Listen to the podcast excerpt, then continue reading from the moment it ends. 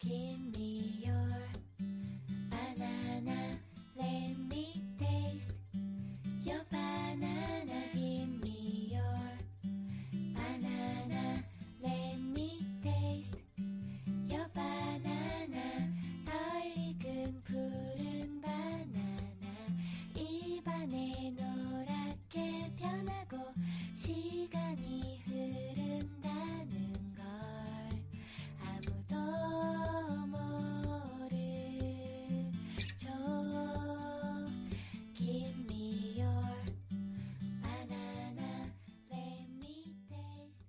欢迎收听思思的睡前故事。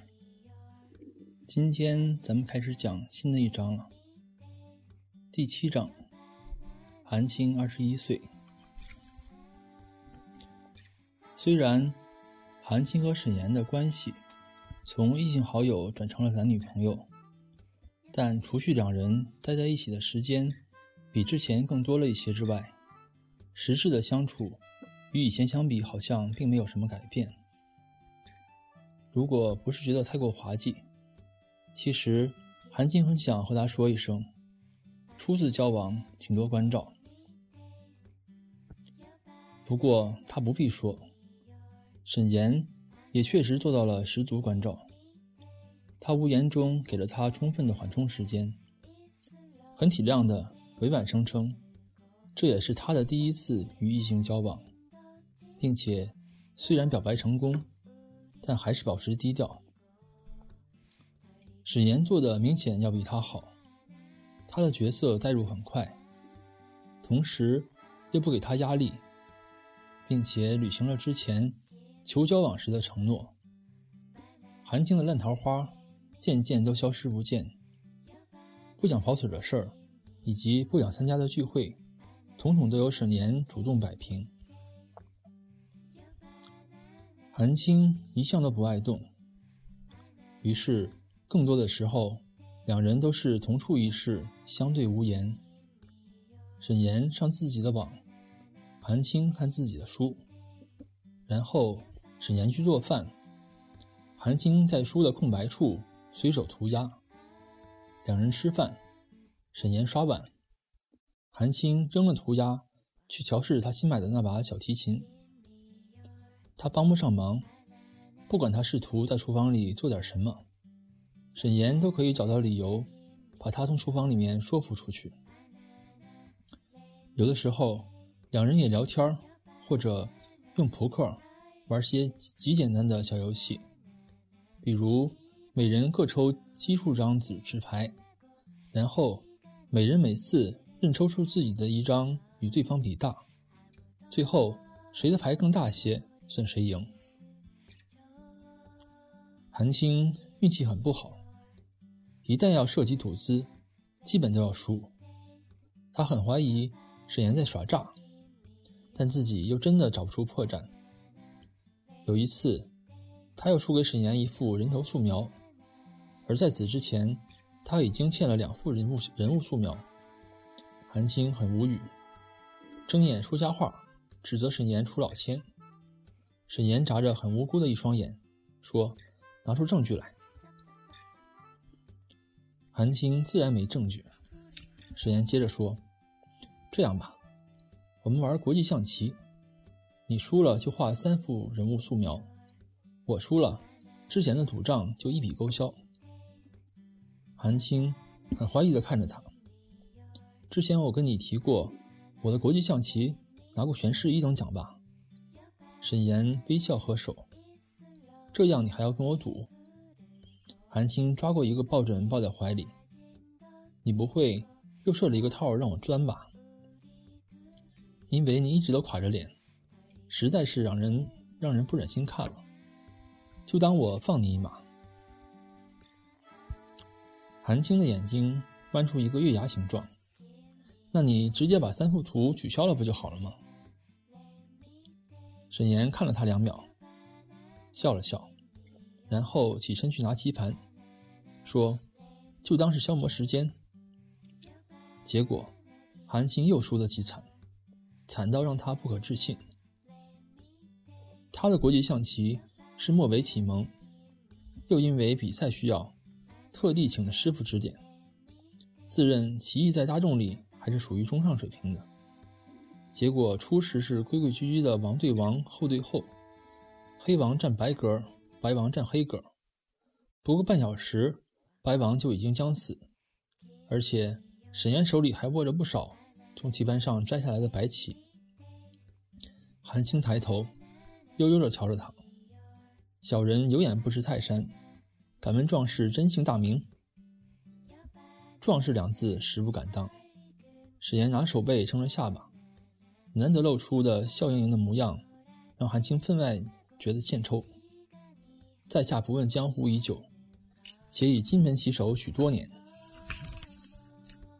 韩青当然不知道，沈岩学过七年国相，在十三岁的时候就已经绝杀获得。国际特级大师称号的国家队总教练，于是只能分外认命的拿着沈岩早就准备好的纸笔画画。唯一让他比较欣慰的是，沈岩看出了他心里射出的幽怨因子，也捏着数根铅笔和他面对面一起画。尽管不甘心，但多年来韩青已经习惯了，任何情况下都要画得一丝不苟。于是。一张素描打发的时间更长些。三个小时后，他拿着一张比较满意的画给他看，顺便也瞧瞧沈岩三个小时的成果，却发现他的那张素描纸一片空白，只有画了擦、擦了画的淡淡铅笔痕迹。这是怎么回事？我画不出来。韩青拧了拧秀气的眉间，随便画两笔也行啊。你考试的时候交过白卷吗？蒙也要蒙上去的好不好？他笑了一下，那可不行。说完，把他画的那幅收到手里，说：“以前的两幅先欠着好了，看以后能不能滚滚利息。”某天，韩青窝在沈岩客厅的沙发里，抱着数码产品玩游戏。沈岩挂了电话，站在一边欲言又止。看到韩青瞅他，轻咳了一声，说：“过一会儿可能有人会过来。”韩青嗯了一声：“需要我回避吗？”“不是。”史岩捏了捏额角，轻叹口气：“是我的一堆狐朋狗友过来。”然后呢？他们想看看你。沈岩与漠北相同，自小就有自己的发小圈子。一群狐朋狗友，在国内一起长大，到国外一起求学，感情自然是相当的深厚。其实，韩青曾经看到过他们一次。那次他来还书，离得很远就听到房子里有打牌声。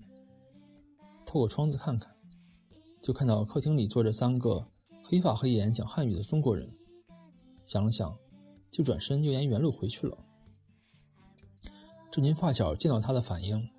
和韩青想象中的差不多，先是装模作样的和沈岩打招呼，然后又挑起眉毛，故作惊讶的假装才看到他，然后请面无表情的沈岩做介绍，然后再一副恍然大悟的表情，脸上表示着幸会幸会，嘴上说着幸会幸会。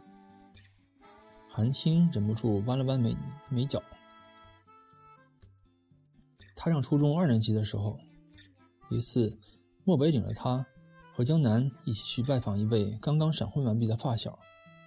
那位发小与他们关系很好，新婚的妻子却从未听说过名号。再加上江南因故不得不缺席婚礼，所以当他在路上询问了漠北的诸多问题，又在脑海中构思了无数种可能的相貌德行后，再见到人家的老婆时，露出的也是这样一副表情。狐朋狗友们明显有备而来，不由分说，便在客厅的羊毛地毯上盘腿而坐，然后齐声邀请沈岩和他一起斗地主。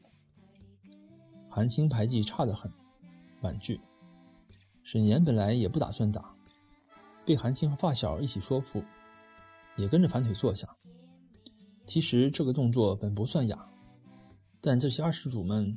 个个相貌上乘，而且衣冠楚楚，如此动作，倒也不会显得粗俗，反倒看起来很有些孩子气。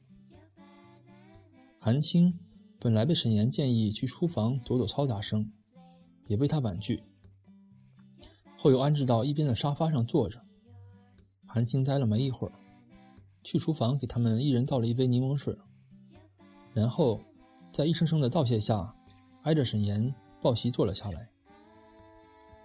吃喝赌抽，后三项他不感兴趣，也不擅长，因为很小的时候，娃娃脸帅哥江南就对他说过：“青青，女孩子可没必要学这个，就像烟跟酒一样，这些个东西可不适合淑女。”当时他那个长辈说话小辈不容智慧的口气，让韩青的眉头拧了小半个小时。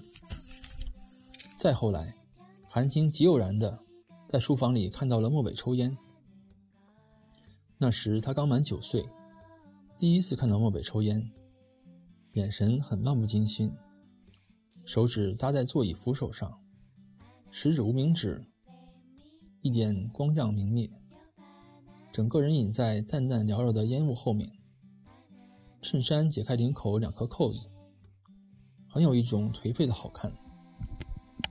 然后他看到他，讶异了一瞬，很快就掐灭烟蒂，微微笑着向他伸出手。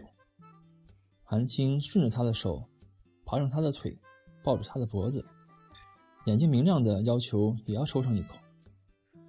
漠北揉揉他的发心，是温柔微笑的模样。乖啊，这个抽起来滋味一点也不好。又从口袋里面摸出一块巧克力。拨开，塞进他的嘴里，还是这个比较甜。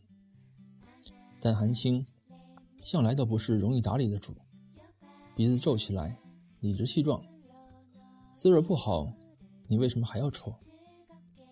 漠北想要回避这个话题的时候，韩青已经把手伸进了他的口袋里四处寻找。最后，他拗不过他的发呆撒娇以及软绵绵没威力的威胁。到底还是给他点燃了一支。韩青没有经验，尽管有漠北事先理论提醒，就着他的手抽了一口，还是理所当然的被呛到，喉咙里立刻烟熏火燎，咳嗽不停，眼泪也立刻刷刷的流下来。漠北那个时候哄慰他的功夫已经炉火纯青，韩青为他擦干眼泪，然后。抱在怀里，轻轻的拍着背。他的声线温柔，他的怀抱清爽。对于韩青来说，是最舒服和最安全的地方。而从那以后，韩青对这个东西就极端厌恶，而他也没有再亲眼见过漠北抽烟。韩青最近睡眠越发不好，白天时常会点头打瞌睡。他观看了一会儿。觉得无趣，眼皮就又渐渐低了下去，不知不觉就靠住沈岩的肩膀，迷迷糊糊的睡着了。但打牌时的交谈，还是会隐约通过耳朵传进大脑里。有人在兴奋喊：“看我的顺子！”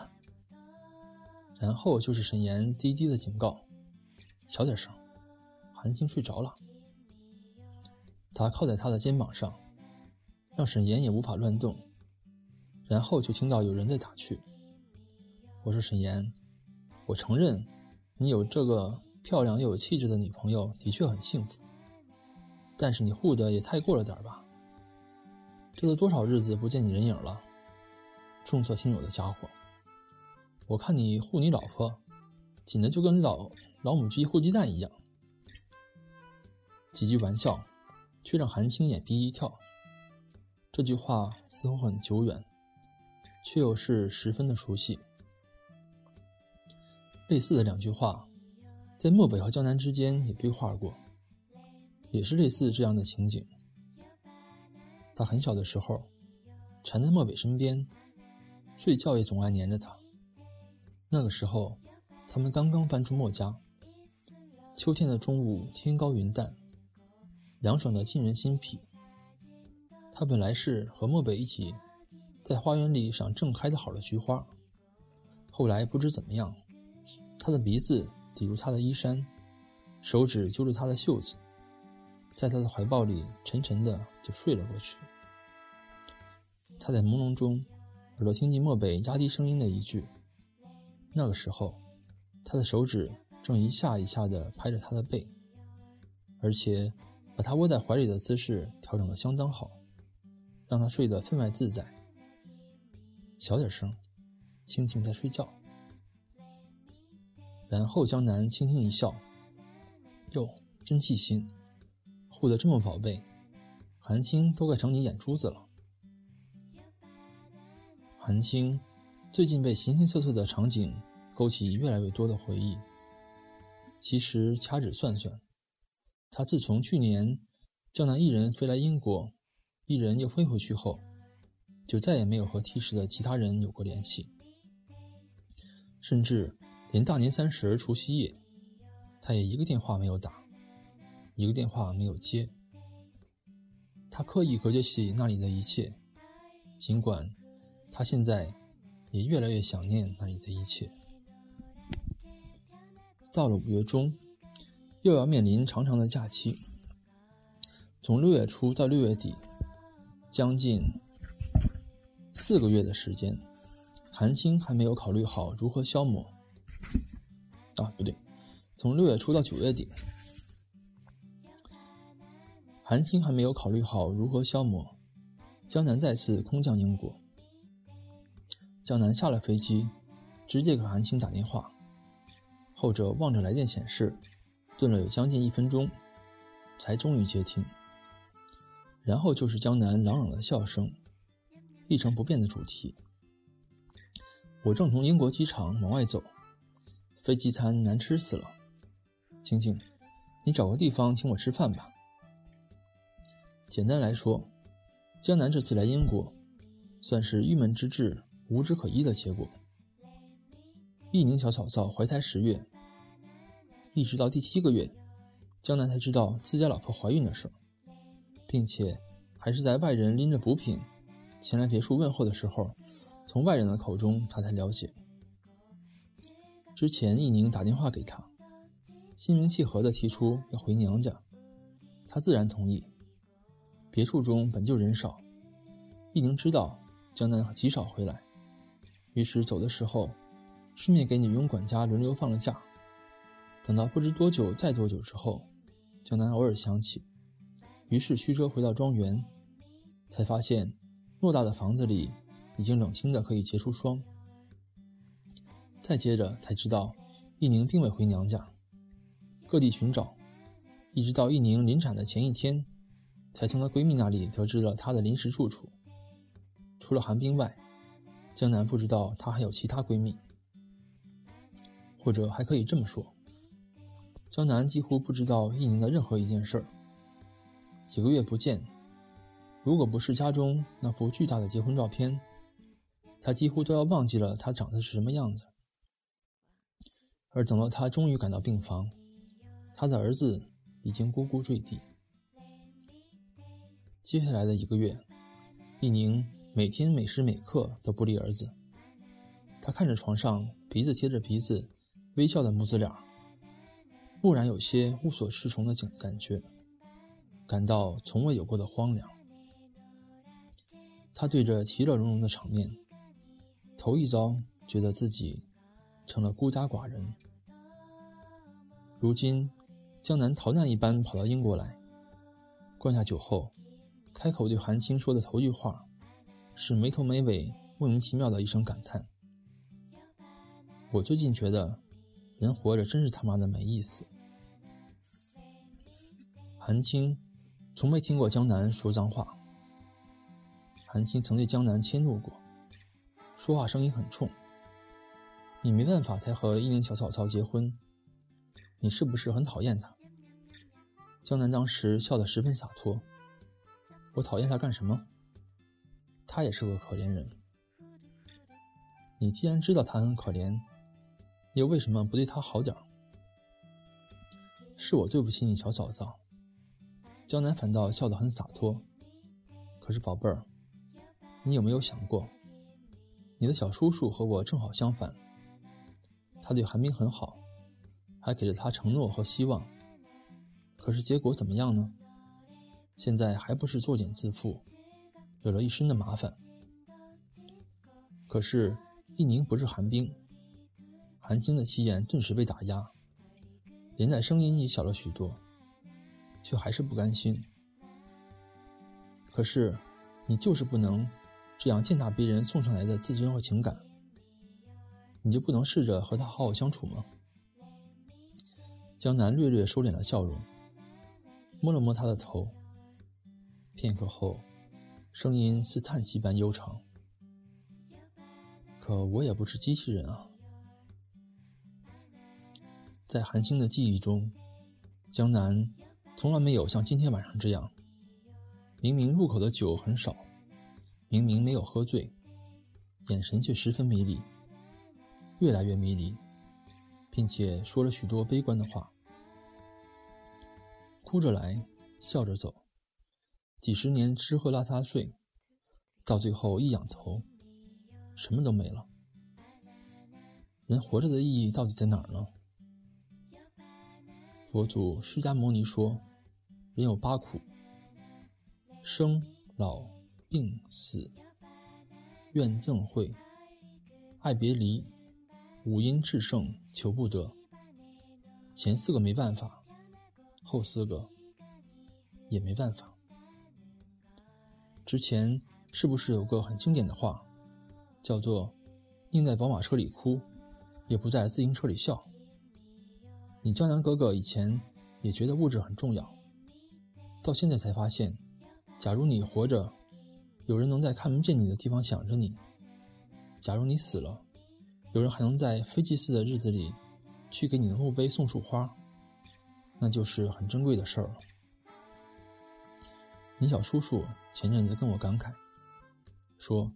想得的得不到，得到的要失去，失去了才知道珍惜，珍惜却为时晚矣。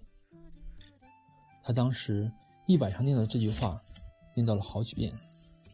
我还笑他说的酸溜溜的像石榴。现在我发现，我比他还要酸溜溜，就像老陈醋。然后他拍了拍他的肩膀，力道不大。但韩青挣不脱。青青，今晚你江南哥哥矫情了，说的这些话对你来说太悲观了点儿。你听不懂最好，听得懂的话，左耳朵进右耳朵出最好。你还有大把好年华，想要什么样的未来都可以，想要什么样的男孩子，也可以自己去找。但要记得，眼睛擦亮一点，意志坚定一点。千万别学我这样。韩青很怀疑他是不是真的醉了，但还是按照和正常人说话的标准回答：“江南哥哥，那我现在跟你汇报一下，我现在已经有男朋友了，就是沈岩。”话音落下，江南在韩青的眼皮底下怔怔了将近十秒钟，然后眼神彻底恢复清明。没有半分迷茫的样子，语气平淡，看不出喜怒。你喜欢上了沈岩？韩青实话实说，我不讨厌他。江南笑了一声，把酒扔到一边，低下头喝了一口白水，说：“果然是你小叔叔一手带大的，连说话都是一个母字。”过了一会儿，他抬起眼皮。叹了口气，青青，其实，要说我这三十年没做过后悔的事儿，那绝对是假话。但后悔也分许多种，很多小事，做错了就错了，也没什么。但如果有事情，明知不可为而为之，结果却弄得曲终人散、悲剧收场，那心真的会疼一辈子。韩青听得半懂不懂，却也隐约知晓他的潜在意思，垂下睫毛，不为所动。江南哥哥，你有烦恼不去找我的小叔叔姐妹儿，专门跑到英国来找我干什么？我要是能找到他，也就不会来找你了。前一天离婚后，一天在 T 市就不见他人影了。我电话打了几十通，都是关机。